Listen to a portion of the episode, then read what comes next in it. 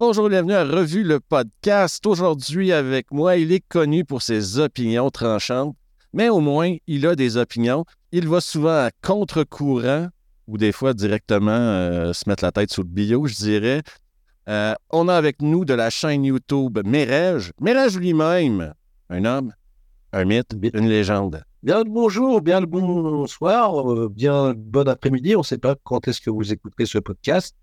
Pour une fois, vous ne voyez pas ma tête, vous n'entendez que ma voix. Et ça, c'est beau. Aujourd'hui, Mérège, on va faire quelques trucs. On va parler de nos séries préférées un peu plus tard dans le podcast. Mais avant ça, euh, on a une habitude maintenant à Revue le podcast, c'est demander une opinion impopulaire à nos invités. Un Ah. film que tu aimes et que personne n'aime ou un film que tout le monde aime et que toi tu détestes viscéralement.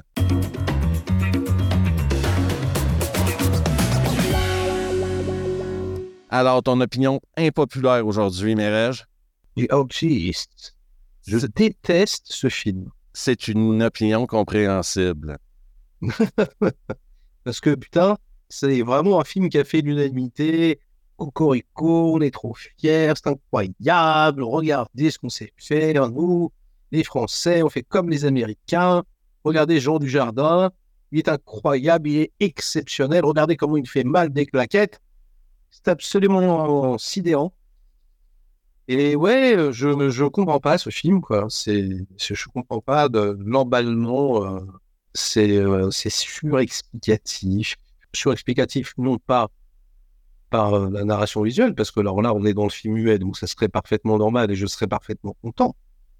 Mais surexplicatif dans le sens où il y a des panneaux tout le temps, voilà, euh, temps des écritures pour que souligner euh, qui va se passer alors que tu as compris. Quasiment, je dis quasiment parce qu'il y a quand même quelques scènes, il n'y a quasiment aucune poésie formelle, j'ai trouvé. C'est euh, bas de plafond, euh, euh, voilà, un, mec qui joue des claquettes, il joue des claquettes. À quoi ça sert, on ne sait pas. Un chien, Euh, ouais, il y a un chien, il y a, a Bérénice Bejo, un scénario qui est complètement en plus abracadabrantesque, pour moi, des incohérences de fou furieux. Il y a, je me rappelle d'un truc complètement absurde où en fait, euh, c'est elle qui, rachète les objets de Jean Dujardin, euh, voilà, secrètement sans que lui le sache. Sauf que nous, spectateurs, on le sait instantanément. C'est pas un secret, c'est c'est genre, c'est dans le scénario qu'on sait que c'est elle qui achète les trucs. Mais il trouve quand même le moyen de faire monter une scène de pression, suspense intense avec lui qui arrive. Il y a les portes. Euh, attention, que va-t-il trouver derrière la porte? Qui euh, détient euh, ces objets Mais on le sait depuis une heure. Quel, quel est, quel est l'intérêt de cette chose? Euh, Mais vraiment, pour moi, c'est incompréhensible. Et puis des trucs. euh, alors là, c'est pas de l'aberration, c'est plus de la sidération, de l'étonnement. Euh, il te reprend, par exemple, euh, la musique de Vertigo, il me semble. Euh, D'ailleurs, la musique est là pour te tenir la main tout le long du film, là, pour te Oui, dire comment oui. te sentir tout le long du film. là. Mais bon, alors après, bon, Après, c'est du donc la musique sert à ça. Mais, mais euh, là, je ne trouve pas particulièrement belle, mais c'est surtout qu'à un moment donné, voilà. Donc, il me semble que c'est la musique de Vertigo. Euh, par être reprendre une musique très très connue, je, je sais plus ce que je l'ai vu qu'une fois, hein, c'est impossible que je le revoie. Donc, euh, je l'ai vu à l'époque, quoi. Et, et, euh, voilà. et j'avais trouvé ça, mais d'une prétention. euh, et, et surtout, ça marche pas du tout. Déjà, c'est très prétentieux, mais bon, admettons, t'as le droit d'être prétentieux, ça se discute, c'est peut-être juste mon point de vue, bon. Mais euh, là où je trouve que ça marche pas du tout, c'est un peu comme Luc Besson quand euh, tu sais, il commence Taxi par la musique de Pulp Fiction. Et dû dire, mais mec, tu t'as pas le droit en fait. Commence ta propre idée, quoi. Non, moi, surtout, c'est beaucoup. Enfin, tu peux pas. Je veux dire, Pulp, c'est mort. Ça, enfin, tout le monde a écouté la BO en boucle. Le film est très récent. Donc à l'époque, c'était vraiment récent. Hein, Pulp et Taxi 1. Euh, euh, parce que je peux, je peux les autres. Et de le, euh, par choix. Parce que je- Un choix que je respecte. Et euh, t'étais là, tu dis, mais, mais c'est pas possible, tu ne, tu ne peux pas faire ça. Et là, c'est pareil, la, musique, elle est tellement ancrée dans l'inconscient collectif. Je dis, pourquoi Pourquoi Pourquoi est-ce que tu fais ça? Je ne sais pas c'est quoi, c'est tu te compares à Hitchcock, euh, c'est... Euh, je n'ai pas compris le, le message. Les quelques scènes, quelques séquences intéressantes, donc par exemple les reflets dans le dans la vitre où il, y a, où il se voit avec le costume, ou elle qui met la main dans le manteau et, euh, qui, qui, se caresse avec, enfin, tous ces petits moments poétiques, parce en a, il y en a une dizaine. Euh, en fait, là, réussit à toucher, euh, à caresser un petit peu le, le film muet. En fait, elles n'existent, elles sont noyées déjà dans, la masse informe plus qui n'a qu'une tête, et elles, sont beaucoup trop rares, quoi. Le, film aurait dû être ça. Ça aurait dû être toutes ces petites séquences. Et euh, c'est une purge son. Alors il faut savoir que en plus, c'est pas du tout réalisé comme un film muet. Hein. parce qu'à l'époque, euh, il n'y avait pas forcément de machinerie incroyable. Là, euh, si, là, je me rappelle qu'il n'y a pas l'exercice technique derrière ce film-là d'avoir dit je vais faire un film comme si on était en 29. exactement, pas du tout. C'est pas du tout ça. C'est genre, je te fais un film comme maintenant, mais juste je te coupe le son et euh, je te mets de la musique et euh, ça va faire la blague, tu vois. Et t'as envie de lui dire, mais mec, non. tu vois, euh, justement, va au bout de la, va au bout de la démarche. Va au bout de la démarche technique et va au bout de la démarche artistique. Et il ne fait absolument aucun des deux. Moi, j'ai une théorie sur The Artist. Ah, vas-y, je veux bien l'entendre. C'est un film français fait de A à Z pour gagner un Oscar américain. Euh, ce film-là touche à la sensibilité d'Hollywood. Et quand tu touches à la sensibilité d'Hollywood, tes chances de, gagner un Oscar, euh, le nombre de films qui, ont gagné des Oscars parce que ça parlait du, du vieux Hollywood ou d'Hollywood ou du nouveau Hollywood ou de l'ancien Hollywood, ils sont nominés, ils sont si. Tu sais, il n'y a pas 12 000 manières de gagner un Oscar. Tu peux jouer un attardé, mais never go full retard, comme on dit. Ou tu peux toucher au monde d'Hollywood. Et là, c'est les gens qui votent pour ça, ce sont des gens de là-bas. Donc, moi, quand ils ont vu un film français fait pour gagner un Oscar américain, bingo. Ils étaient chauds bouillants. Et si tu fais un attardé à Hollywood, par exemple? Tu gagnes souvent Forrest Gump. T'as pas vu la scène dans Tropic Thunder où le mec. Euh, je veux dire un attardé, mais dans le monde hollywoodien, tu vois. Ben, là, c'est sûr que tu gagnes aussi. Là, c'est un Oscar garanti, quoi. Ah putain, je me rappellerai. Et puis en plus, t'imagines, techniquement, c'est ça qui est bien, c'est bon les mecs, faut absolument qu'on gagne un Oscar. Les Français, on est vraiment la risée du monde entier, alors qu'avant on était les numéros un. Bon, bordel de ma, qu'est-ce qu'on peut faire Ben, je sais pas, un film sur Hollywood. Ouais, c'est super. Bon, vous connaissez des acteurs qui parlent anglais? Euh, Non, pas trop. Mais t'es pas pote avec Jean Dujardin toi? Ah oui, c'est vrai, on a fait les OSS. Ouais, il est sympa. Ok. Jean, euh, tu sais parler anglais? Yes, yes, of course. I'm very fluent. Bon, ça va pas être possible. J'ai une idée, boss. On n'a qu'à faire un film muet. Au nom de Dieu de merde. Putain, on va pouvoir prendre tous les acteurs qu'on veut. On va juste des panneaux et en plus, ça va les caresser dans le sens du poil. Bon, je trouve ça super arty. C'est génial, Francis. Allez, je te sers la pogne. Merci beaucoup pour cette idée de génie. C'est ma théorie et je tiens dur comme fer à cette, cette théorie-là. C'est sûr. C'est sûr. C'est faire un film américain alors qu'on n'a aucun acteur américain. C'est trop fort. Exactement. Et on réussit à, à, gagner, à, rafler tout, même au euh, César. Je crois que cette année-là, il y avait tout raflé. Oh, voilà. Ouais, c'est, je sais plus. Je crois que sur les... Je crois qu'en plus, c'était vraiment l'enfer. Je crois qu'au César, il a dansé vraiment. Il a fait des claquettes vraiment direct. Oh, c'est pas aussi.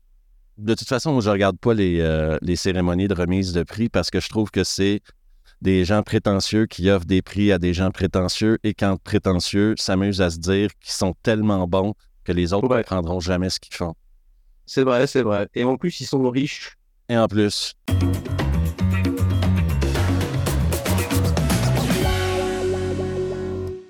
Bon, justement, parce que j'ai un Français et que je suis un étranger, moi, en Europe, euh, je suis un expatrié québécois qui habite en Suisse, euh, je connais très peu de choses sur le système cinématographique français. Oui. Mais j'ai quelques observations pour toi et tu me diras ce que tu en penses. Peut-être que tu réussiras à éclairer euh, la noirceur dans laquelle je vis sur certains sujets du cinéma français, OK? Moi, je viens t'apporter la lumière, car je suis français de souche. Exactement. Et j'aimerais souligner aux gens qui m'écoutent que c'est vraiment de- la perception que j'ai en venant de l'extérieur, OK? Oui. C'est un sentiment que j'ai quand je vois ce qui se passe. Pourquoi, pourquoi Mérège, est-ce qu'on retrouve toujours les mêmes acteurs dans le cinéma français? J'ai l'impression que euh, Vincent Cassel n'a pas dit non à un film depuis 1994. Mhm. Par exemple, euh, dès qu'il y a une actrice là, qui commence à avoir un peu de succès, tout d'un coup, tu la vois dans tout pendant les 10-15 prochaines années. Euh, Romain Duris, on le voit dans. Oui, si c'est pas Vincent Cassel, ton lead, c'est Romain Duris. Euh, Jean Dujardin, on le voit peut-être un peu moins. Dans mon esprit de mec qui n'a pas vu tous les films français, on dirait que tous les gros titres français sont menés par les mêmes acteurs continuellement. Ça te choque pas? Pas. euh, Euh, alors, ça me choque pas. Euh, ça m'énerve plus que ça me choque. En fait, ça, ça m'énerve euh, beaucoup. Moi, je suis un théâtreux, donc à la base, je, je, je viens des planches. J'ai énormément d'amis et j'ai vu énormément d'acteurs, de comédiens, d'actrices, de comédiennes qui sont absolument extraordinaires, formidables et euh, qui, à qui on n'a pas tout laissé la chance de, briller. euh. En fait, c'est un, problème de consanguinité en réalité, mais qui finalement est assez compréhensible. C'est-à-dire que euh, c'est quand même un petit monde. Il y a énormément d'argent à se faire. Il y a énormément de pouvoir à obtenir. Et en fait, quand y a du pouvoir, euh, les gens ne veulent pas le partager. Euh, c'est un peu comme le monde du doublage également. Pour rentrer dedans, il faut y aller à pied de biche. euh, Et encore, consonneuse, en mode suceur absolu. Enfin, c'est vraiment, c'est dégueulasse. hein. Moi, j'ai tenté, je, suis- je suis reparti instantanément. on a créé une nouvelle royauté qui s'appelle le Star System maintenant. Parfaitement. Parfaitement. Et alors, parfois, il y en a qui ont de la chance. C'est-à-dire, parfois, il y en a qui viennent de nulle part et on ne leur voulait pas, tu vois, mais c'est assez rare.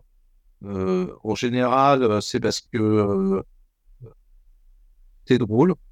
Voilà, je pense à Jamel, par exemple, ou des gens comme ça, tu vois, qui, euh, T'as le nouveau là, qui, a- qui vient d'avoir un film où il chante sur euh, Prime Amazon. là. Lui, on commence à le voir partout aussi. là.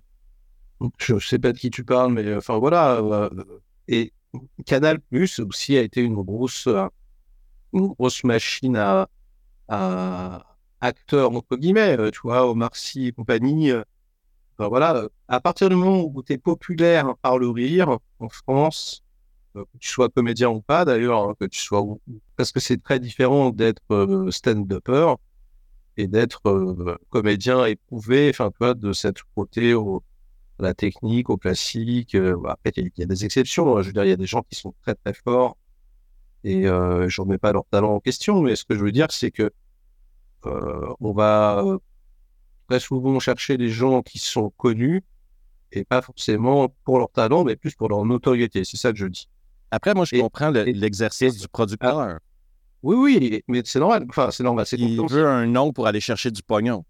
Et par extension, euh, euh, aujourd'hui, on voit bien que ça, ce système a ses limites, puisque maintenant la notoriété, elle est euh, plus à la télévision, elle est sur Internet.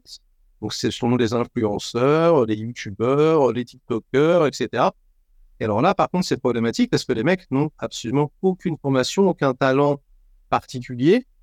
Et donc, on va les chercher uniquement pour leur notoriété, sauf qu'ils sont incapables d'aligner deux mots correctement. Et tu te retrouves avec des aberrations comme euh, Astérix euh, et la Terre du Milieu, là, là, c'est euh, là, c'est une certaine vision de l'enfer. Parce qu'au moins, les mecs qu'on allait chercher sur Canal+, ou les Jamel, euh, moi, que je trouve très talentueux, d'ailleurs, Jamel, dans, ce qu'il sait faire, euh, au moins, il, il savait quand même plus ou moins jouer la comédie, euh, et certains bien jouer la comédie. Euh, là, euh, on arrive dans, dans- c'est une période cauchemardesque où euh, les gars ne savent vraiment plus rien faire du tout. Et du coup, ouais, c'est vraiment euh, médiocre Hollande. C'est vraiment l'enfer. Et ouais, et donc ils restent ensemble. C'est vrai que le producteur, tu as raison, hein. il est là, euh, euh, lui, il veut vendre son projet. Et en France, on ne vend pas un projet sur un scénario. hein. En France, on vend un projet sur une affiche, un titre avec deux stars. Donc moi, regarde, je te fais, tu veux que je pète le box-office, c'est très facile. Je mets par exemple Sandrine Kiberlin, Joe Star. Je mets un gros ventre à Joe Star, Joe Star enceinte. Je marque Nick ton père et, et c'est bon. Et tu vois, le mec fait Ah ouais, trop cool. Ouais, vas-y, on signe. Combien tu veux Euh, euh, 12 millions, vas-y, bim. Et c'est, en fait, c'est infernal. C'est-à-dire que le, je suis d'accord, c'est-à-dire que je comprends la logique des, des producteurs, mais là où ils ont déconné, pour moi, c'est qu'ils ont misé leur bille sur euh, la notoriété des, des comédiens, des acteurs et des, actrices et des, euh, des seconds rôles, alors qu'ils auraient mieux fait de miser leur bille sur les réalisateurs, euh, les scénaristes. Euh, Tu connais un scénariste français, toi? C'est incroyable. On, ne connaît pas de scénariste français. C'est- Et, Mathieu et Kassovitch euh, écrit ses scénarios, non? Kazovitz Ouais. Oui, oui, mais je veux dire, euh, euh, voilà, il y a, y y enfin, y quasiment personne, personne, euh, tu tu, vends pas sur une affiche, tu verras jamais écrit par Kazovitz, tu vois? Ouais. Tu, tu vois, c'est, euh, ah, c'est, très, c'est très particulier comme façon de faire. Et du coup, pour moi, c'est la porte ouverte à la médiocrité, quoi. Il faudrait vraiment resserrer, euh, changer un peu le point de vue et faire en sorte que les scénaristes et les réalisateurs, et même certains producteurs même, et ça, c'est déjà quand même un peu le cas, soient les, réels stars euh, du show. À, la limite, euh, tu vois, la consanguinité et ceux qu'on n'aurait pas le droit de déloger seraient ceux qui ont un talent fou. Euh, le, le talent, c'est bien si, on n'arrive pas à déloger par ton talent, c'est mortel. Si on n'arrive pas à te déloger juste parce que tu es le fils de machin, le pote de truc, ou parce que tu as un podcast qui cartonne, c'est quand même l'enfer. Parce que moi, comme je suis comédien, encore une fois, à la base, c'est un plaisir de jouer la comédie. C'est pas un sous-produit de ta carrière d'humoriste ou un sous-produit de ta carrière Ouais, de YouTuber. je veux dire, quand- tu es sur les planches et tout, quand tu éprouves un rôle vraiment, tu sais, c'est intense. Et je me dis, putain, ça doit être quand même assez triste pour ces gars-là. Parce que, euh, en fait, il- déjà, il n'y a pas de défi. Tu vois, il n'y a pas de. On, on leur propose pas quelque chose de différent. Ils vont uniquement dans ce qu'ils savent faire. Donc, entre guillemets, ils se jouent eux-mêmes. Euh, donc, en fait, ils ne jouent pas. Tu vois, ils font que répéter euh, inlassablement toujours la même recette. Et ils n'ont pas, tu vois, ce, cette envie justement de, de défi, d'aller explorer quelque chose, de trouver euh, une facette différente. Enfin, moi, je sais que sur tous les projets que j'ai faits au, au théâtre, et la plupart des théâtres, c'est comme ça, on est hyper content d'avoir un rôle différent, d'avoir un rôle violent, d'avoir, je sais pas, tu vas jouer un, un nazi, par exemple. Changer de visage. Pas, pas- on ne demande pas joue mes rêves, quoi. Bah, pas du tout. C'est ça. Parce que, si, parce que bah, si je mets je dis, bah, c'est sympa, tu vois, je peux le faire une fois. Bon, au bout d'un moment, je fais, bon, les gars, euh, allez-y. euh, tu vois, moi, je sais pas, quoi. Jouer une femme, euh, j'ai fait plein de trucs euh, qui, sont hyper euh, intéressants, quoi. Et puis, qui, tu, te mets un peu au défi, quoi.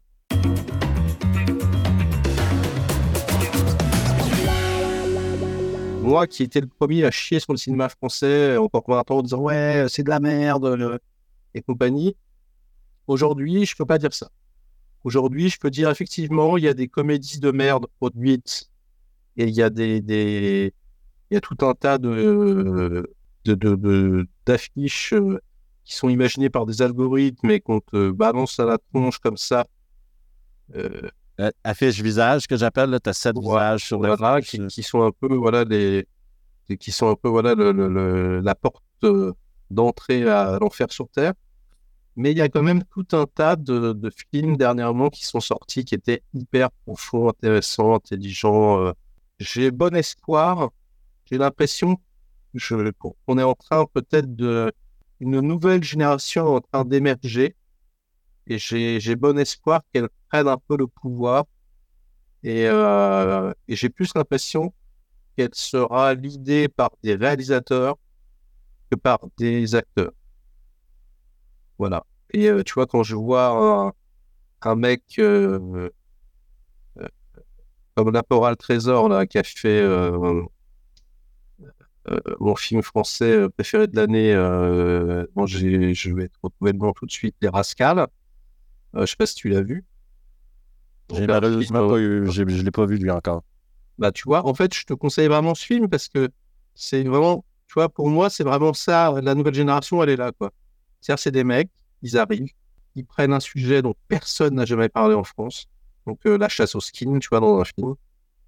Ils te reconstituent une période personne n'a jamais parlé en France. Il te fait une direction artistique de toute beauté. Il y a au niveau de la réalisation un vrai, vrai talent, c'est-à-dire que le, chaque plan a un sens. tu sens que le mec, voilà, il n'est pas juste là pour, euh, pour remplir le, le, cahier des charges et qu'il en a rien à foutre. Vraiment, c'est cogiter, c'est penser, c'est mortel. Et en plus, et là, ça devrait être plein, il prend que des comédiens que tu connais pas. Il n'y en a pas un que tu connais. Tous les mecs défoncent. Et là, tu dis, et d'ailleurs, euh, son comédien principal, euh, euh, est nommé au César, je crois. Euh, c'est normal. Le mec est trop fort. Et, euh, voilà, ils ont répété pendant six mois, euh, bah, bah, comme une pièce de théâtre. Ils ont vraiment fait les choses bien. Et tu et, et ça, ça fait plaisir. C'est ce que tu me disais au début, quoi. C'est l'antithèse de ce que tu me disais au début, quoi. C'est-à-dire, c'est pas, c'est pas vendu sur une affiche, c'est vendu sur un scénario avec que des acteurs que tu, que connais pas, avec un réal que tu connais pas. Je sais pas comment dire, mais chaque euh, case qualité est coché, tu vois, et au bon endroit. Et euh, moi, ça me, fait vraiment très, très plaisir de, de, voir ça. Ça me redonne un peu foi en, mon pays, entre guillemets.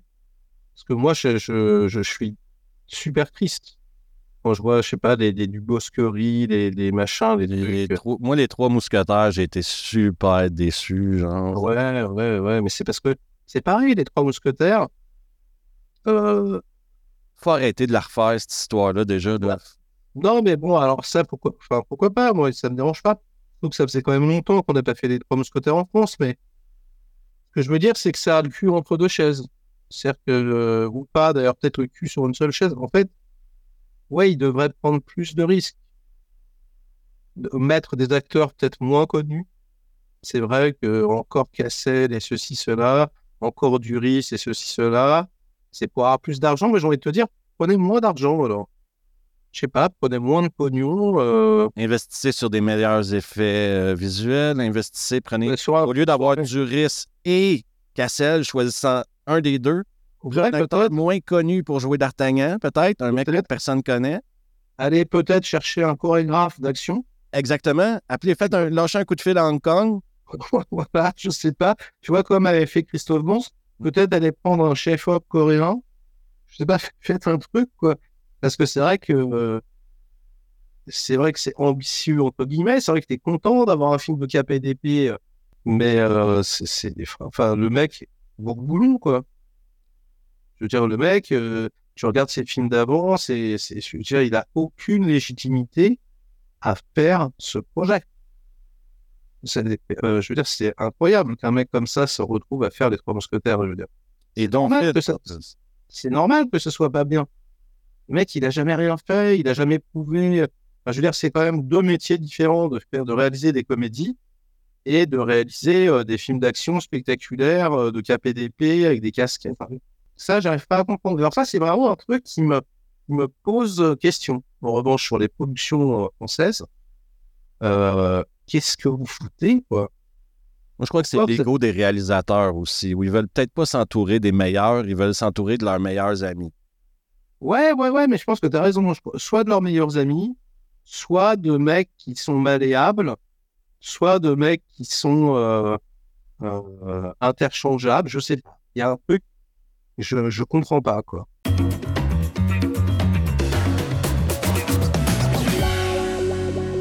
qu'un mec comme Kazovitz n'ait pas réalisé euh, depuis l'ordre et la morale, quoi. C'est quoi le putain de problème? Je veux dire, le mec, pour moi, hein, c'est un, un des, des plus grands ré- réalisateurs français qui, qui, qui, qui fait quoi? C'est quoi? Pourquoi? Pourquoi on ne produit pas ces films euh, Alors oui, l'ordre et la morale, c'était un four, ok? Mais c'était un chef-d'œuvre, je veux dire. Pourquoi est-ce qu'on ne donne pas des thunes à Kazovitz J'ai rencontré Kazovitz euh, quelques fois.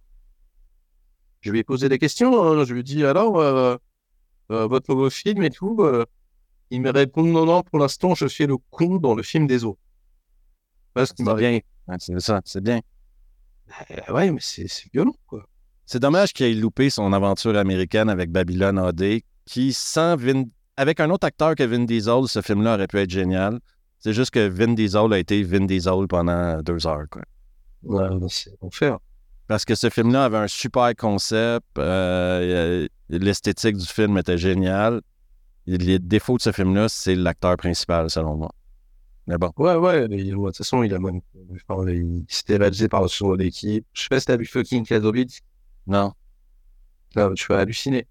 Fucking Kazovitz, en fait, c'est donc, euh, tu peux le trouver sur YouTube, hein, c'est un, un making-of non officiel de Babylon AD. En fait, où tu vois que la, la, la production a été non pas chaotique, mais cauchemardesque au dernier degré. Et donc, en fait, euh, Vin Diesel a pourri la vie de Kazovitz, à- mais euh, dès le premier jour. Lui, il voulait ses gros flingues, ses scènes d'action, ses ci, c'est ça, alors que c'était pas Alors- forcément le. Alors, alors, ben, même pas forcément, en fait. Alors, euh, Enfin, peut-être, hein, mais je crois que c'était pas ça le problème. Le problème, c'était vraiment une histoire de, c'était une histoire d'ego et de, de, en fait, il voulait pas faire ce que Kazovitz se demandait. Donc, euh, par exemple, il y a une scène où il devait, euh, du coup, euh, être filmé en gros plan avec un travelling en contre-plongée, c'est ce qu'on voit au départ. Euh, il y a une explosion, une explosion dans son dos, et du coup, il devait y avoir des, débris, tu vois, en mousse euh, de latex, quoi, qui, qui, qui venaient lui frotter, pour qu'on ait un peu ce, sentiment palpable de, de, practical, quoi. Et en fait, euh, Diesel, en fait, c'était pas compliqué, il disait non, mais je le fais pas. Et en fait, c'était un plan séquence, donc tu peux pas prendre un cascadeur. Et donc, si tu prends un cascadeur, tu es obligé de faire deux plans. Et donc, en fait, tu es obligé de couper euh, ta, mise en scène euh, initiale et tu, tu peux pas euh, la concrétiser. Et en fait, Vin Diesel, donc grosse flippette. Donc, dès qu'il y avait une scène d'action, dès qu'il y avait une cascade ou un truc un petit peu dangereux, entre guillemets, à faire, c'est des heures moyens. Ça, il le faisait pas.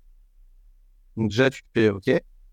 Euh, T'avais donc, dès Kazovitz, il essayait de trouver une façon de filmer l'action euh, particulière. Il y avait la seconde équipe qui débarquait et qui faisait Ouais, mais en fait, ça va être possible. Donc, qui, reprenait le relais. Et en fait, au bout d'un moment, Vin Diesel, tu verras, c'est un peu ouf. En fait, ils ont viré Kazovitz du tournage. Ils lui ont dit non, non, mais tu te mets sur le côté. Ils ont appelé un mec de la seconde équipe, donc un mec du crew de Vin Diesel, et c'est lui qui a commencé à tourner les scènes. Donc, avec, c'est complètement ringarde, tu vois, avec les, les manteaux, les lunettes de soleil, la Matrix et tout. Et tu vois Kazovitz qui est devant les combos et qui regarde un film qui est en train de se faire qui n'est pas lui. Et il allume euh, le scénario, où il fait Burn Hollywood, Burn, et genre, c'est incroyable. Et donc, et donc, t'as, t'as, t'as, t'as Mélanie Laurent, non, qui pète un cap, et non, en fait, je vous explique. Euh, moi, j'ai signé pour un film de Mathieu Kazovitz, donc si ça continue, je me barre de là, tu vois. Il rappelle Kazo, enfin, tu vois, c'était l'enfer sur Terre.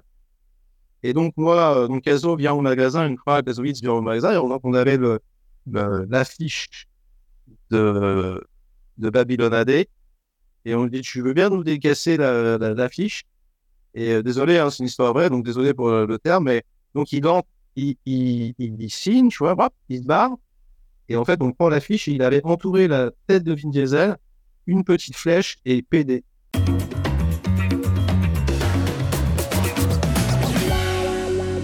Donc, Mérège, maintenant, opinion impopulaire. Un Oui, film oui. que t'aimes et que tout le monde déteste. Celui qui m'a valu le plus de, de volets de bois vert, j'ai envie de dire, c'est Terminator Dark Fate. Et avec raison. Ouais. Quelle merde. Comment tu fais pour regarder ça? C'est directement vendredi nanar pour moi. Ouais, ouais, ben, je, je sais pas, je peux comprendre. Euh, ben non, mais parce que déjà, en fait, euh, moi, j'ai toujours eu un problème avec John Connor. En moi, John Connor, ça n'a jamais été le, le héros de cette saga. J'en ai rien à foutre de John Connor, moi, personnellement.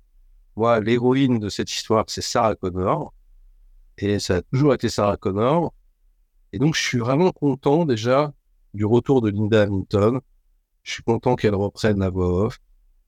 Je suis content parce que ça, forme une espèce de, trilogie euh, Sarah Connor, tu vois, qui conclut bien la boucle. Euh, je suis content même que John Connor, spoiler, spoiler, se fasse dessouder la gueule parce que euh, j'en peux plus, tu vois, de John Connor. On a eu 40 films sur John Connor, des séries sur John Connor. Tu vois, c'est bon. Donc maintenant, meurt John Connor. voilà, ça c'était pas mal. Et surtout, je trouve que c'est le réalisateur de Deadpool. Hein, je trouve que c'est bien emballé. Quoi. Je trouve que c'est plutôt bien, plutôt bien réalisé. Euh, euh, je trouve que le scénario est plutôt bien écrit. Euh, je trouve que le vraiment c'est bien chorégraphié.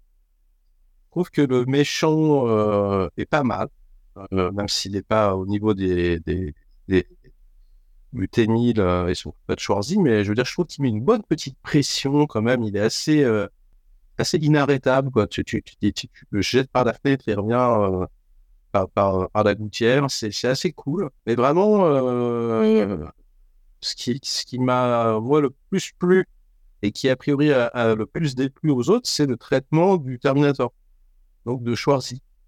Moi, je trouve ça complètement logique qu'un T800 qui a rempli sa mission et qui donc euh, est une machine à apprendre, donc euh, qui, est, en fait, il essaie de se fondre dans la masse, hein, le plus humain possible, bah, apprenne le plus possible à devenir humain. Donc pourquoi pas, euh, voilà, voilà. Il y a trois trucs qui énervent les gens, apparemment, c'est qu'ils changent des couches. Mais en fait, c'est faux, ils changent pas de couche. Hein. En fait, c'est juste, il a, il a une vanne sur les couches. Voilà, il dit, euh, que j'étais très effectif pour changer des couches. Moi, ça me fait plutôt marrer, en plus, personnellement, la réplique. Voilà, il sert des Corona. Bon, ça, c'est pareil, c'est pas du tout passé auprès des- du public. Le Terminator qui sert des Corona, mais en même temps, oui, je sais pas, il accueille des humains. Il leur sert à voir. Enfin, je sais pas, moi, je trouve, euh, je trouve ça complètement logique. C'est pas plus illogique que euh, d'apprendre à faire le pouce ou à sourire ou euh, À dire hasta la vista bella. rester à la vista. Tu vois, pour moi, c'est du même, c'est- dans la continuité, quoi. Et je trouve que ça fonctionne plutôt bien, le, le Schwarzy vieillissant, euh, euh, enfin, ce Terminator qui reste un putain de Terminator, mais qui a la peau, parce que c'est de la peau humaine, quoi, qui, qui, qui vieillit, euh, pourquoi pas, quoi. Et surtout, je trouve Schwarzenegger euh, très impliqué, assez bon, assez juste, et pas du tout ridicule comme il pouvait l'être dans Genesis, tu vois, il n'a pas de perruque, euh, il est, tu vois, il est, quand même, c'est assez malin, tu vois, il, le dégomme rapidement, donc du coup, tu vois pas trop qu'il boite, enfin, quand il boite, c'est parce que bah, c'est Terminator qui a, sa jambe qui part en vrille, tu vois, et il y a plein de scènes d'action, je trouve très très cool.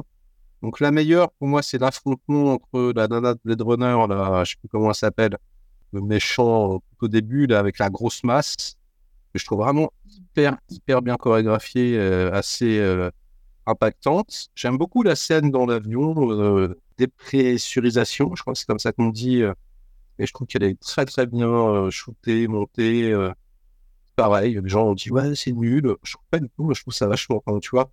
Pas, regarde Uncharted à côté, euh, c'est pourri, quoi. Voilà, là, je trouve quand même que ça a de la gueule. Et euh, en revanche, il y a des trucs qui marchent pas. Ça, c'est vrai. Et ce qui marche pas, en fait, c'est l'héroïne principale, euh, c'est la petite nana euh, sauveuse du futur. Donc ça, c'est vrai que son perso, il est pas top. La comédienne, elle est pas hyper bien.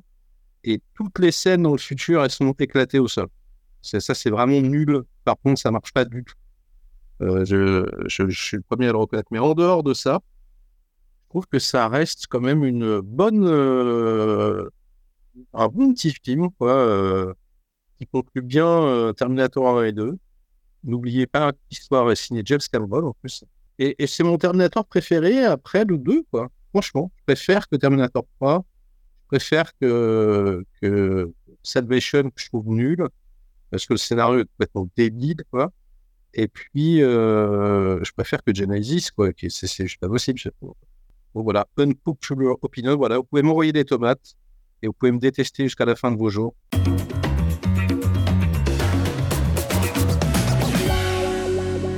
Ah, moi, j'ai des problèmes avec ce film-là. Euh, J'en ai plus qu'un. Euh, tu les as presque tous nommés, les problèmes que j'ai avec ce film-là. Je suis pas un fan du scénario déjà. Je pense que l'histoire du Terminateur aurait dû se terminer au 2. Si tu veux mon opinion personnelle, il aurait jamais dû avoir le 3, 4, 5 et 6. Bon, ça, c'est sûr. Ça, je suis d'accord avec euh, J'ai même des problèmes avec le 2 parce que c'est la même histoire que le 1, sauf qu'au lieu d'avoir Kyle Reese, tu as le Terminateur qui prend le rôle de Kyle Reese. Oui, oui, bah, c'est complètement. Alors, moi, je suis d'accord. Le, concept de Terminator, c'était que c'était une machine à tuer. Exactement. Quand tu diras ton ton. Le, T800 qui se met sur un pied, euh, qui tire dans les genoux et qui est gentil, c'est relou, en fait. Exactement. Ça ne représente pas du tout le personnage qu'il avait créé à base. Et j'ai les mêmes problèmes avec Dark Fate, où, selon moi, euh, le vieux Arnold, non merci. Euh, je trouve ça. ouais, c'est pas. Moi, ce film-là, c'est pas tant que je le trouve mauvais, c'est qu'il me laisse totalement indifférent, dans le sens où j'avais déjà abandonné sur la, sur la saga après le 3 et le 4. Euh, le 3, j'avais été voir ça au cinéma, j'étais sorti du cinéma, j'avais envie de rentrer ma bagnole dans le premier mur que je croisais à 100 km/h. Euh, j'ai trouvé ça d'une stupidité incroyable. Euh, le 4, c'est à peine un film Terminator, c'est mon opinion. Il y avait un concept à faire avec cette idée-là d'aller dans le futur et de nous montrer la guerre ils, ont complètement passé, ils sont complètement passés à côté avec un des acteurs que je déteste le plus au monde en plus. Mec d'Avatar, merde, comment il s'appelle? Euh, Sam Worthington. Sam Worthington. Une vraie honte pour le, jeu, le, jeu d'acteur. Ce mec-là euh, n'a aucune idée de ce qu'il fait. Euh, c'est vrai que c'est pas top. Hein. Et face à Christian Bale, ça paraît encore plus qu'il est pas bon. Si tu veux mon opinion? Ben, moi, ce qui me fascine dans ce film, c'est le scénario quoi, de, de Terminator 4. Bah, c'est quand même le truc, on, t'explique. OK, liste prioritaire, Kyle Reese. C'est ce qu'on te dit au début du film. Déjà, tu es là, tu le vois de comment ils savent que c'est Kyle Reese? Enfin, tu vois, ça n'a aucun sens, mais bon, admettons. Déjà, déjà, ça n'a aucun sens. Hein. John Connor, donc, est en deuxième sur la liste. Ah Et donc, je sais pas si tu te rappelles, donc l'acteur, pareil, qui est mort d'ailleurs, en à son âme, mais qui est très nul dans le film qui joue, le jeune Kyle Reese, est nul de ouf il le capture. Des machines capturent ce mec. Et donc, au lieu de lui coller une bastos dans la tête ou un laser dans le bide, et que voilà, vous savez, ils sont gagnés, tu vois. Bah non, il le capture pour attirer John Connor, tu vois. Genre, what the fuck, what tu as Kyle Reese, tu lui coupes la tête, c'est terminé, quoi. Ils ont gagné. Euh... Donc, je sais pas. Et, en fait, c'est le début du film, ça, quand il capture Kyle Reese. En fait, tout le scénar, pour moi, n'a absolument aucun sens. Quoi. Je, et puis, la, la, représentation du futur. Euh, pas le futur qu'il nous avait montré dans le 1. Non, non, ça n'a rien à voir avec le futur de Terminator. Je suis désolé de le dire. Donc, euh, ouais, euh, c'est un, un, petit divertissement W9. Tu vois, le soir, euh, tu dis Ah ouais, j'ai vu un film de SF rigolo, tu vois. Mais c'est absolument pas Terminator. Sans compter qu'en plus, il n'y a même pas Schwarzy et la vague tentative à la fin en synthèse plaquée, elle est quand même vraiment euh, lamentable et problématique. du cul. Le mot que tu cherches, c'est daubé du cul. Daubé du cul, parfaitement. Euh, je peux te parler également. Un de mes gros problèmes avec la série Terminator, la saga, c'est le casting, des choix de casting qu'ils ont fait. On parlait tout à l'heure de Sam Worthington. J'ai envie de te parler de Jai Courtney, le tueur de saga. Euh, qui est un des acteurs cinématographiques que si tu veux tuer une saga, il a réussi à le faire avec Die Hard et il a réussi à le faire avec Terminator. Le mec est un tueur de saga. Il y a des... Je ne comprendrai pas pourquoi ils ont tellement essayé d'en faire une star de ce gars-là dans ces années-là. Je ne comprends pas qu'est-ce qu'il voit que moi je vois pas. Je sais pas, il est beau. Beau, euh, c'est pas ce qui manque apparemment. Hein. Ça, c'est comme les belles actrices. Un moment donné, t'en trouves une qui sait jouer aussi. Hein? Euh, il y a tellement de choix. Je ne vois pas en quoi Jai Courtney s'est retrouvé dans un film comme ça avec un rôle si important que celui de Kyle Reese. Incompréhensible. Surtout que c'est vraiment complètement con, enfin, tu vois. on, est, non, mais on est dans un futur apocalyptique où les mecs vivent comme des rats, et on plus rien à bouffer, sont tout maigres. Mais tu vois, son, enfin, tu vois, Kyle Reese, quoi. Enfin, tu vois, il est, il est, tout sec. Et là, ils prennent un mec bodybuildé aux protéines. Et là, tu fais, non, mais non, Enfin, c'est même pas tellement la question de Jay Courtney, là, c'est la question de son corps, quoi. Genre, le mec, c'est un- complet. le mec, c'est un, un catcheur, quoi. Et là, tu fais, mais les gars, non, juste, ça n'a aucun sens, quoi. Et Ah non, c'est l'enfer. j'ai également envie de te parler dans le Genesis qu'on a Emilia Clarke. Emilia, j'ai j'ai eu un rôle dans ma vie que j'ai réussi à tenir quatre saisons avant de devenir complètement ridicule dans mon rôle. Ouais. Euh, une fille que je vois en entrevue qui m'a l'air vachement sympathique, sérieusement. Elle a l'air d'être quelqu'un de très sympathique. Elle devrait faire des comédies, cette actrice-là. faut arrêter de la mettre dans des trucs de SF ou des trucs euh, de, de fantasy. Elle devrait faire des petites comédies romantiques. Elle devrait être la nouvelle Kate Hudson. Arrêtez de me mettre ça. à- Non. Sarah Connor, sérieux? Non. Bah, bah, tu vois, franchement, euh, euh, comment elle s'appelle? Cisray, la, la, la, la reine, celle qui faisait Sarah Connor dans la série télé. Ouais, elle était bien meilleure dans Sarah Connor. Ah, ouais. que- Ah bah oui. Elle avait, il y avait un truc de Sarah Connor. quoi. Elle- elle- ils auraient dû la prendre elle, ça n'a aucun sens. Je suis complètement d'accord avec toi. Emilia Clarke, c'est, on dirait que c'est ta voisine à qui on a donné une carrière de cinéma. Ouais, c'est vrai que c'est vrai que je l'aimais bien dans, dans, dans House of euh, dans, dans, dans Game, Game of of Thrones. Thrones. ouais. Mais en fait, euh, je crois qu'hormis Game of Thrones, j'ai aimé aucun film où elle est dedans. C'est quand même C'est pas fois que je la vois, je- Elle est mignonne comme tout, hein, mais elle a juste l'air de ta petite sœur, genre. Ouais, ouais, ça marche pas du tout. je suis d'accord. Tu y crois pas du tout, là. Tu sais, quand, quand elle arrête la bagnole dans Genesis, elle dit Come with me if you wanna live. Tu sais, j'ai éclaté de rire. Putain, tellement j'y croyais pas. Euh, Jai Courtney, puis ses 200 kilos de muscles. Jason Clark, qui est un acteur que j'adore dans des rôles dramatiques. Il a joué dans une série que j'adore qui s'appelle Brotherhood aussi, qui était génial. Le mec sait jouer, quoi. Il se retrouve dans un blockbuster à jouer John Connor. Ouf.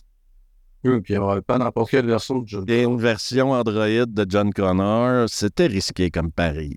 Bah, c'était risqué, mais en, mais en fait, non, parce qu'ils ont tout dévoilé dans la bande-annonce. En plus, c'est trop de balles. Mais je me souviens, oui, ça aussi, c'était con. Hein? Il tu sais, il se Ouais. direct dans la bande-annonce que le mec est un droïde, quoi. Non, mais c'est tellement débile, quoi. T'es là, tu dis, mais les gars, c'est le seul, à, à la rigueur, tu vois, c'était la, la seule bonne idée du truc. Et euh, non, non, bah non, on vous montre d'entrée, parce que ça arrive quand même au bout d'une heure de film, tu vois. C'est genre, le... c'est pas du tout, c'est pas un petit spoiler, hein, le truc. C'est- Moi, quand ils mettent des, des trailers comme ça, puis que ça finit que t'as vu le film au complet, euh, t'as réussi, là. Bon, on est quand même d'accord que Dark Fate, c'est mieux que ces deux dos. ben. Euh, J'avouerais que Dark Fate, ben, c'est comme comparer un peu une merde avec une diarrhée, là. J'aime dire, ouais, j'aime mieux, j'aime mieux en sortir une grosse merde que d'avoir la diarrhée pendant trois jours, mais. Puis même euh, Nathalie Reyes qui, euh, qui joue Dani, la, la future sauveuse dans Dark Fate, c'est un mauvais choix de casting aussi. Oui, oui, non, ça, c'est c'est vrai que c'est problématique. Je... C'est dommage. J'y crois absolument pas. Euh, Mackenzie Davis qui joue la, Ah, c'est- ah, par contre, j'adore. l'humaine avancée, je pense, Advanced Human, Ouais. qu'ils disent. Ouais, non, alors ça, ça, tu vois, pour le coup, je trouve vraiment cool et j'aime vraiment bien. Je trouve ça très moyen. là. Très, très, très, très, très moyen. Après, Mackenzie Davis, c'est pas une actrice que je connais énormément, là, mais Bah, elle n'a pas fait énormément de choses. Elle a surtout été repérée avec son épisode euh, exceptionnel de, de, de Black Mirror. Et puis, euh, et puis elle, a, elle a fait aussi Blade Runner euh, 2049, mais elle a un petit rôle dedans. Mais on va dire que c'est- c'est quoi au fait, quoi, en réalité. Mais bon, en tout cas, pour moi, il y a deux Terminators, il y a deux Terminators, deux films Terminator. Le reste, c'est euh, la daube atomique. Exactement. Et je comprends qu'il y en a qui peuvent aimer ça. hein. Moi, je leur en veux pas. hein.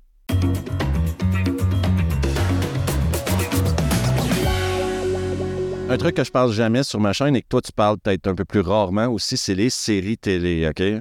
Oui. Dans les cinq dernières années, dans les dix dernières années, je dirais, on a eu un boom de séries télé. Euh, la télé a surpassé en qualité ce que le cinéma nous offrait. Selon moi, en tout cas. En tout cas, elle nous a c'est clairement surpassé sur le développement de personnages, sur euh, oui, t'as plus longtemps, etc. Mais avant, il y avait des films qui réussissaient en deux heures à nous bâtir un univers. Maintenant, c'est vraiment la télé qu'on trouve ça. Et au cinéma, ben, on trouve du méga gigantesque blockbuster.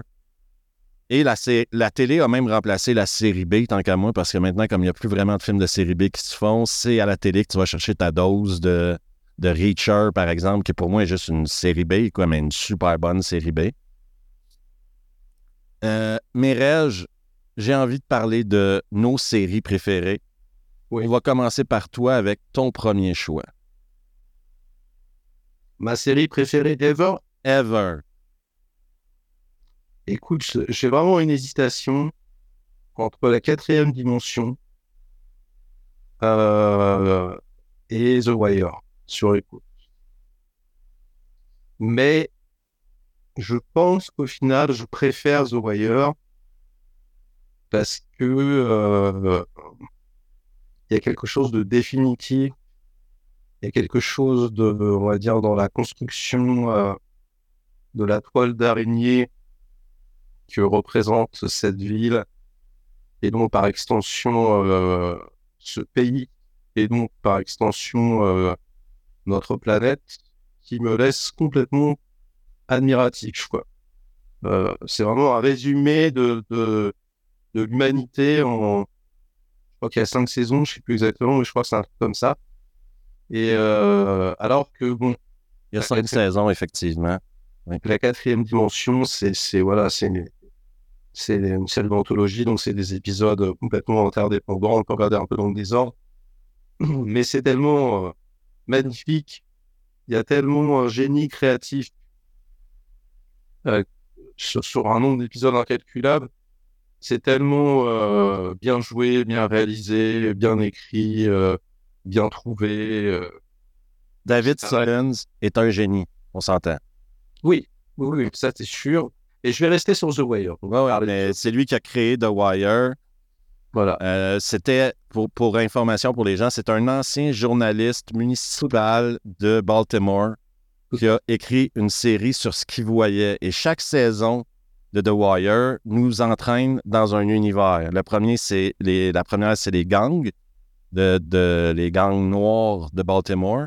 La deuxième, c'est les gangs blancs. Alors, le euh, crime blanc, un peu. En fait, moi, je, je dirais pas ça. Je dirais que, je vois ce que tu veux dire, mais je dirais que on est quand même, enfin, on est sur les gangs dans la première. Enfin, on est dans, on est dans la cité, dans les, blocs euh, dans la première. On est sur les docks dans la deuxième. Après, on est à l'école dans la troisième. Après, c'est les médias dans la En fait, c'est assez marrant, quoi. Ça, c'est, c'est pour ça que c'est génial, parce que chaque fois, ça s'intéresse à un pôle de, de problématique. C'est ça. Un pôle, un pôle de pouvoir particulier à Baltimore. Et finalement, une fois que tu as fini les cinq saisons, bah, tu comprends comment ces pôles euh, interagissent entre eux et s'influencent. Et, euh, et, donc, tu comprends le fonctionnement d'une ville entièrement euh, capitaliste. Et du coup, bah, c'est pour ça que tu comprends le fonctionnement du monde, parce que ce que je te disais. C'est ça qui est fabuleux. C'est-à-dire que il y a les mêmes persos, mais en réalité, c'est il déplace le curseur sur quelque chose de passionnant à chaque fois. Donc c'est pas du tout une série qui se répète. j'ai, j'ai par exemple, j'ai lu Succession, HBO également, c'est super. Succession, c'est, très très bien mais ça se répète en fait, ça tourne en rond un peu. C'est-à-dire tu as vu la première saison, tu as tout vu en réalité. Et, euh, et c'est cool parce que tu revois tes persos, c'est encore bien écrit, c'est mortel et tout. Mais euh, c'est le serpent qui se mord la queue. The Wire, là c'est surpuissant, c'est qu'à chaque fois, et c'est vrai que je suis d'accord avec toi, c'est un putain de génie, à chaque fois, il trouve l'angle d'attaque original, euh, pertinent, pour t'amener encore plus loin, quoi, pour faire progresser la qualité euh, du show global encore plus vers le haut. Et ça, c'est quand même rarissime. C'est surtout que pour moi, The Wire, c'est une, fenêtre sur l'Amérique qu'on ne décrit que très rarement. Euh, L'Amérique qu'on cache aux gens, alors que Baltimore est une des villes les plus violentes euh, d'Amérique, sinon la plus violente parle d'une ville où il y a plus de meurtres en un an à Baltimore qu'il y en a peut-être dans toute l'Europe, dans, dans toute la communauté européenne. David Simon, la réalisation, la construction des personnages, nous amène à voir c'est quoi. Putain, mais les gens vivent comme ça, quoi. Dans un pays qui se dit le pays le plus riche au monde, dans un pays qui se dit le numéro un, dans un pays où tout le monde va aller vivre. Tu, vas, tu voudrais aller vivre à Baltimore demain, toi? pas concernant. Je passe mon tour ça, ça fait pas ça fait pas très envie. Et tu vois la politique policière derrière qui, eux, veulent juste compter le nombre de morts, quoi. Ça devient une statistique. Tu vois, tu vois la mairie de la corruption à plus savoir quoi faire avec. Les médias qui ont plus les moyens de traiter les histoires parce qu'ils arrivent à la guerre des clics, à l'époque de la guerre des clics. Euh, tu vois les écoles qui sont démunies, quoi. rien. Et en plus, ils ont des étudiants qui, pour survivre, doivent faire partie d'un système qui n'ont pas le choix de faire partie. Tu sais, c'est quand tu es jeune, tu es là, tu vends de la drogue ou tu vends de la drogue, quoi. C'est les personnages que David Simon a réussi à bâtir autour de ça sont pour moi certains des meilleurs personnages qu'on n'aura jamais vus à la télé. On a qu'à penser à Jimmy. Parce que je te le dis tout de suite, moi aussi, c'était mon premier choix. Ah, C'était mon premier choix. Euh, The Wire, pour moi, c'est juste épique. Jimmy McNulty est le flic irlandais euh, avec tous les défauts du monde. La seule chose qu'il garde sur une ligne morale plus ou moins droite, c'est son boulot de flic il est plus immoral sur certains autres trucs que certains des, antagonistes qui pourchassent, quoi. C'est un mec qui trompe sa femme, qui boit comme un trou, euh, qui, est responsable, qui utilise sa badge pour se sortir de toute la merde dans laquelle il se retrouve. Il y a une scène entre les deux où ils arrivent sur une scène de crime et il faut que je la raconte tout le temps à tout le monde. Ils utilisent qu'un seul mot. Fuck. Fuck, je me rappelle très bien. C'est incroyable. Fuck, fuck, fuck, fuck, fuck. Ils n'utilisent qu'un seul mot pendant, pendant trois minutes et demie à peu près. tu dis, le mec qui a écrit ça. Imagine le scénario, c'est fuck. Fuck. fuck, fuck, fuck. C'est comme, le maire. Chi, chi. Personnages que tu pourrais penser qu'ils sont caricaturales, mais c'est pas du tout caricatural c'est des mecs qui sont un peu désabusés par le système, qui savent très bien que peu importe ce qu'ils vont faire, même s'ils résolvent le meurtre qu'ils ont devant eux, il y en a cinq autres demain qui vont arriver, puis c'est comme. C'est la vie qu'on vit, c'est la vie qu'on a choisie. Et même à la fin, la, finalité de l'arc pour Jimmy McNulty, c'est qu'il doit démissionner de la police parce qu'il est allé trop loin, quoi. Et puis, un, truc que, j'adore également, c'est euh, par rapport à la construction des personnages, c'est parce que ça, ça en fait partie, qu'on le veuille ou pas, c'est le casting. Ah.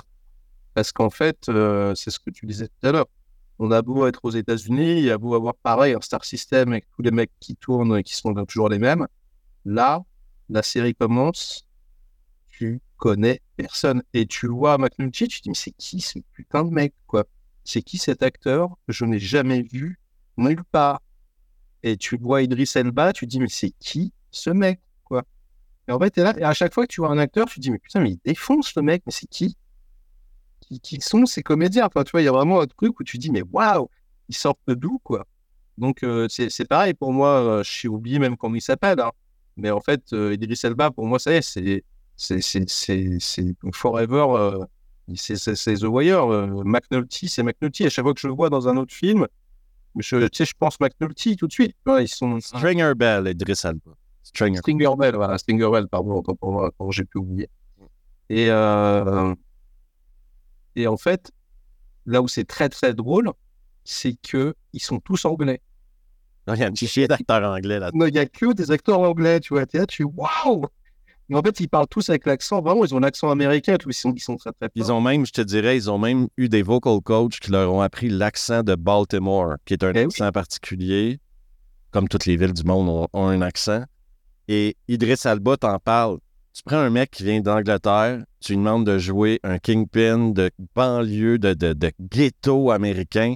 Le mec, il est incroyable dans ce film-là. Il est d'une froideur parfois qui te glace le dos, OK? Dans, les décisions, puis dans la manière qu'il contourne X et Y pour arriver à ses objectifs, parce qu'en réalité, c'est lui le vrai boss à la fin. Ah bah, ouais. Et, là où c'est très, très bon, euh, le fait qu'ils aillent complètement à contre-courant des clichés, c'est-à-dire que Stinger Bell, c'est, tu vois, le mec, euh, il a ses petites lunettes, euh, il est ultra intelligent, tu vois, il, encourage les autres à bosser, à s'éduquer, enfin, tu vois, on n'est pas du tout dans le... C'est ce que tu disais, quoi, limite, en France, on aurait fait le contraire, on aurait mis le, le, McNulty, on aurait fait comme ça, et puis, euh, et puis on aurait mis le, toutes les tares de McNulty à Stinger Bell, tu vois, il, cherche toujours à surprendre le spectateur que la lenteur du show participe à cette euh, à ce sentiment de véracité quoi qui devient de plus en plus palpable au fur et à mesure quoi c'est c'est c'est un peu le défaut, entre guillemets, de The Wire. En fait, quand on en parle aux gens, on leur dit tellement que c'est la meilleure série du monde que c'est vrai que quand tu commences la saison 1, là, tu fais Ouais. Ouais, ok, c'est bien, c'est super et tout, mais c'est ça la meilleure série du monde, je veux dire. euh, Attends. et ok, parce que, parce que tu vois, c'est tellement. Le, parce que le système est tellement bien représenté, c'est-à-dire que dans n'importe quelle autre série policière, par exemple, les mecs, ils vont faire Bon, on a besoin d'une caméra pour euh, filmer des. Et la scène d'après, tu les vois avec le matos, tu les vois en train de filmer en infrarouge les mecs, et puis la scène d'après, ils vont les serrer, tu vois. En fait, dans The Wire, c'est pas du tout ça. Dans The Wire, c'est bon, il nous faut des caméras euh, infrarouges pour filmer les mecs. Attends, attends, attends, attends. attends. Combien il te faut de caméras? Donc le mec décroche son téléphone, appelle le boss. Quoi? Il vous faut des caméras? Mais ça coûte combien? Donc il appelle le maire. Le maire fait non, non, mais il n'y a pas moyen, il n'y a pas de thune, on ne file pas de caméra. Donc il rappelle le gars, non, bon, je viens de me faire engueuler avec vos conneries, vous n'avez pas besoin de caméra, bordel. bon, on va voir vous foutre dans un vieux trou à merde Avec des jumelles. avec des jumelles, vous vous démerdez, tu vois. Et en fait, c'est là où c'est génial parce que, et c'est là où on voit que David Simon, effectivement, il, est, il sait de quoi il cause, quoi. C'est-à-dire que l'argent et le, le- le problème de financement, euh, que ce soit à l'école ou les films, il est partout, en fait, dans le show. Et du coup, euh, tu t'aperçois de, de ouais, des difficultés, mais insurmontables de, de, de, ces hommes et de ces femmes pour essayer d'arriver à leur fin. Et ça, euh, c'est, en fait, c'est limite le, le chemin de croix de, tous ces persos, quoi. Ils voudraient bien faire, mais ils ne peuvent pas, quoi. Il n'y a pas de thunes, il n'y a pas de budget. Euh, chaque décision est prise parce que un tel veut se placer sur, sur l'échiquier de la politique. Enfin, c'est juste exceptionnel, quoi. Et en fait, au bout d'un moment, voilà, quand tu finis la saison 1, euh, et quand tu as compris la, la démarche, tu- tu- le plaisir n'en est que plus intense, quoi. C'est, exceptionnel. A- il y a une perversité dans cette série-là. Et pour aller plus loin, moi, je te dirais que cette série-là nous offre le meilleur anti-héros qui a jamais existé sur une série télé. Et c'est Omar, C'est le personnage préféré de Obama. joué par, euh, ouais, joué par Michael Kenneth Williams, qui est mort d'une overdose de fentanyl. Mais bon, ça, ça n'a pas d'importance. Son personnage de Omar est juste. euh, Incroyable. tu peux. Comment t'écris un personnage comme ça? Je, je- encore aujourd'hui, quand je regarde, je la- je j'essaie de la revisionner une fois par année, cette série-là. Putain, mais comment t'écris un personnage comme ça? Son boulot dans la vie, c'est de voler les, les, les vendeurs de drogue, quoi.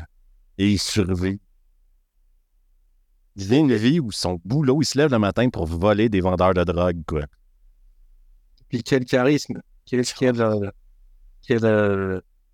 une de mes scènes préférées dans The Wire, c'est marrant parce que c'est une des rares scènes un peu, euh, un peu spectaculaires, un peu what the fuck.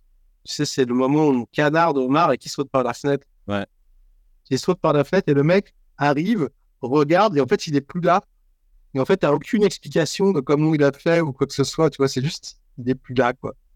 Et j'adore cette scène, quoi. J'adore ce perso. euh, J'adore ce comédien. euh, c'est, c'est incroyable. C'est vrai qu'Omar, C'est c'est le mieux écrit du. Ils sont tous très bien écrits, mais lui, il est écrit incroyablement dans ce film, dans cette série-là. quel charisme. Voilà, quel charisme. Je, rajoute- je rajouterais que pour les flocons de neige qui nous écoutent, euh, à l'époque, Omar, dans, dans la série, il est homosexuel. Donc, faut arrêter de dire qu'il n'y avait rien dans le temps qu'il faisait.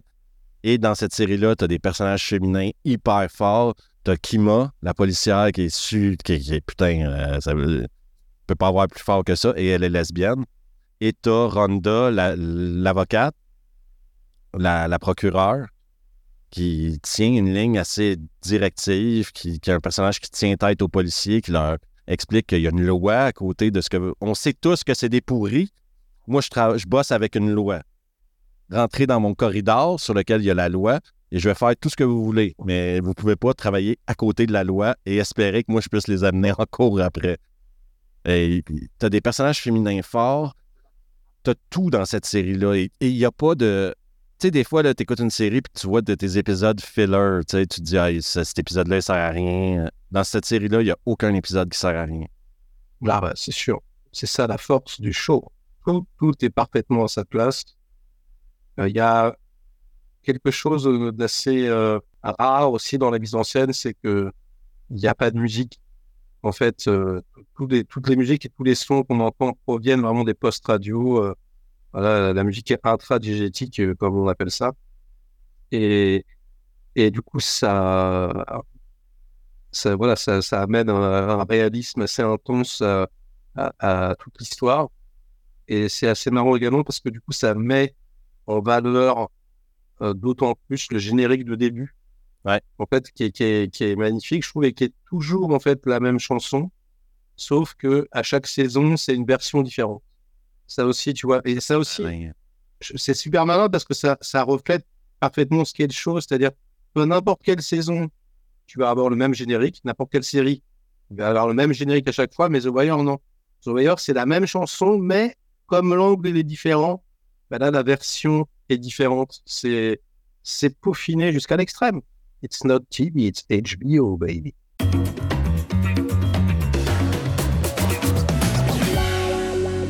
Et je vais rester à HBO, mais je vais aller en 2012. Une série qui a seulement 25 épisodes, malheureusement, et que pour moi, une série qui nous présente des gens intelligents en train de faire quelque chose d'intelligent qu'on ne verra jamais dans la vraie vie.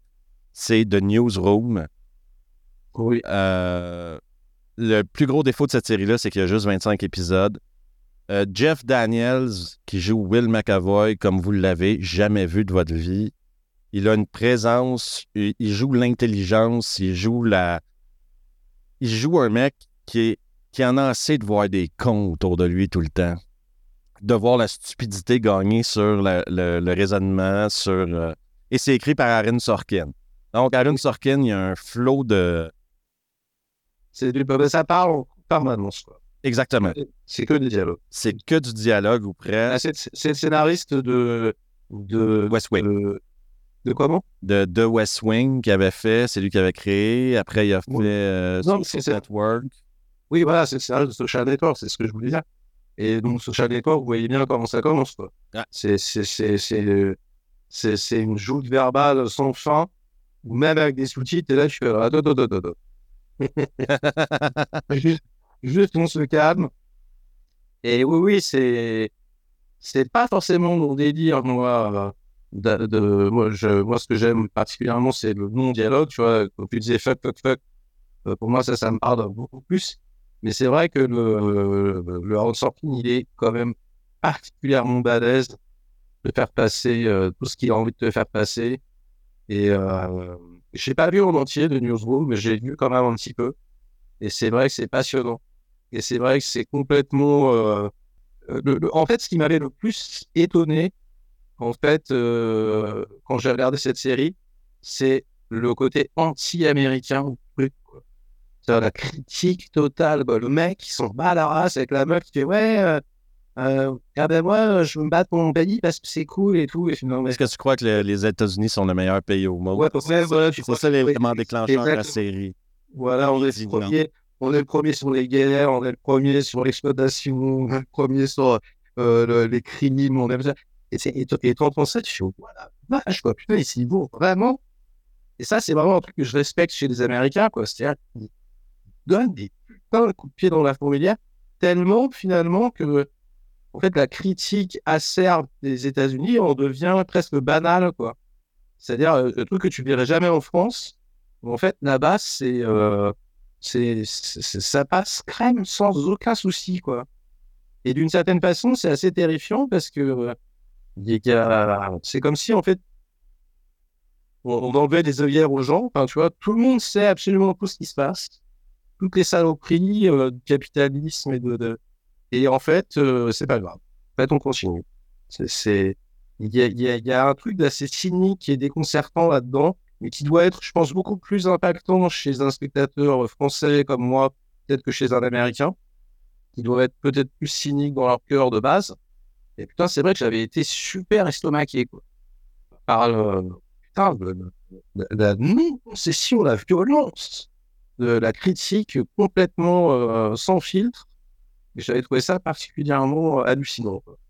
Ce qui est intéressant, c'est qu'il nous démontre dans cette série-là les médias qu'on mériterait d'avoir. Donc, des, des, médias qui ne sont pas ni à gauche ni à droite, mais qui nous font juste nous dire la vérité. Euh, l'idéalisme derrière cette série-là, c'est ça. C'est un mec de droite, une productrice de gauche qui décide de faire un show ensemble, mais qui n'ont pas vraiment le choix, et qui décide de dire la vérité. Ça veut dire quand la droite a raison, la droite a raison, quand la gauche a raison, la gauche a raison. Et il nous présente ça sur 25 épisodes avec les valeurs, bien sûr, de, de journalisme, des valeurs qui sont complètement disparues de nos jours avec les. Je veux pas être méchant avec personne, mais tu travailles pour une compagnie de gauche, tu vends de la gauche, tu travailles à droite, tu vends de la droite, tu travailles sur un site web, tu dois vendre du clic, peu importe ce que tu racontes. Cette série-là approche ce côté-là. Ou pourquoi est-ce qu'on est devenu des putes? Pourquoi, pourquoi est-ce que maintenant, notre opinion a plus d'importance que des gens informés qui nous informent sur le fait que ton opinion, les gens changent plus d'opinion maintenant. Hein? Et dans cette série-là, ils essayent de faire, d'expliquer aux gens que l'opinion, c'est une chose, la vérité, c'en est une autre. Tu peux avoir une opinion différente, mais c'est pas supposé d'influencer ce qui est vrai. Et ça, c'est. Aujourd'hui, cette série-là, il pourrait plus la faire. Surtout pas aux États-Unis, je pense, parce que même si c'est juste dix ans plus tard, euh, les médias ont maintenant. Tout le monde a choisi son côté. Le monde aujourd'hui, c'est choisi ton camp. C'est oui, non, chef-d'œuvre, merde absolue. Et, j'avertis les gens qui voudraient se lancer dans cette série-là, c'est pas une série facile. C'est pas euh, si vous parlez pas anglais, attachez-vous euh, attachez-vous bien pour lire les sous-titres. Et en plus, c'est tous des événements réels. Parce que la série se passe en 2008, je pense, mais elle est sortie en 2012 et c'est que des événements réels. C'est euh, la course de la présidence avec Sarah Paulins, c'est Exxon Valdez qui explose un puits dans le golfe du Mexique, c'est le bombardement, les bombes à Boston, c'est que des trucs réels. Selon moi, elle garde encore de l'importance, mais elle va pas super bien vieillir, cette série-là, parce qu'on s'en va dans un monde où les gens se souviendront même plus c'était quoi d'avoir la vérité. Ils vont juste se souvenir de leur opinion. Euh... Tu nous vends du rêve. Steve, on va bien dormir après ce podcast. On va passer une très bonne journée.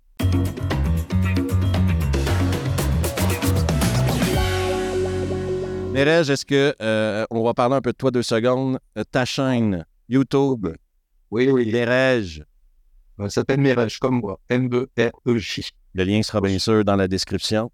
Pour ceux qui n'ont pas compris, c'est Jérém, donc Jérémy à l'envers. Exactement. Sans Y. Sans I. Depuis, depuis trois ans et demi maintenant, j'essaie de faire une vidéo par jour. En ce moment, euh, j'y arrive pas trop. Je suis plus à, à 5, 4-5. Mais euh, voilà, comme je fais des lives aussi, finalement, euh, je suis quasiment là tous les jours. Je viens vous embêter, je viens vous enquiquiner euh, un peu tous les jours. Mon but étant d'essayer humblement de vous divertir un petit peu en amenant un peu de gouache, peut-être un peu d'humour, en, tout cas j'essaye. Et, et voilà, et en essayant de, de, de parler d'actualité, et certes, mais en même temps de vous faire découvrir quelques petites pépites inédites, et notamment euh, des films asiatiques, euh, coréens, japonais, chinois, taïwanais, hongkongais, parce que c'est mon dada. Voilà. Donc, vous pouvez vous abonner, ça me fera plaisir. Et abonnez-vous, bien sûr. Merci, Merej. C'était Revu, le podcast. Merci à toi pour l'invitation.